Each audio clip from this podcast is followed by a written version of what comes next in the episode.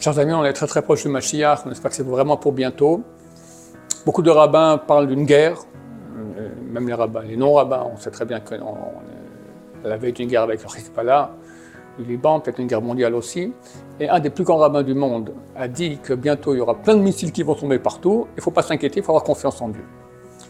Alors je ne sais pas ce que ça veut dire, mais après j'ai réfléchi. Et j'ai vu qu'en fait, quand on fait la prière, la Hamida, la partie la plus importante, c'est la première bénédiction. Celui qui n'a pas pensé ce qu'il disait dans la première bénédiction de la Hamida, il n'est pas rendu quitte. Et la partie la plus importante, c'est la fin de la première bénédiction. Qu'est-ce qu'on dit là-bas?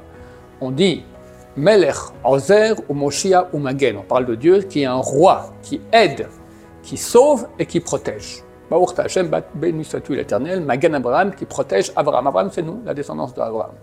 Et c'est ça en fait la clé de tout. Pour que Mashiach revienne, il faut qu'on se branche avec Dieu. Et pour se brancher, il faut comprendre qu'il est le roi qui nous aime, c'est marqué juste auparavant Be'ahava avec amour, qui nous aide, qui nous protège et qui nous sauve. Et celui qui pensera ça, il verra Mashiach.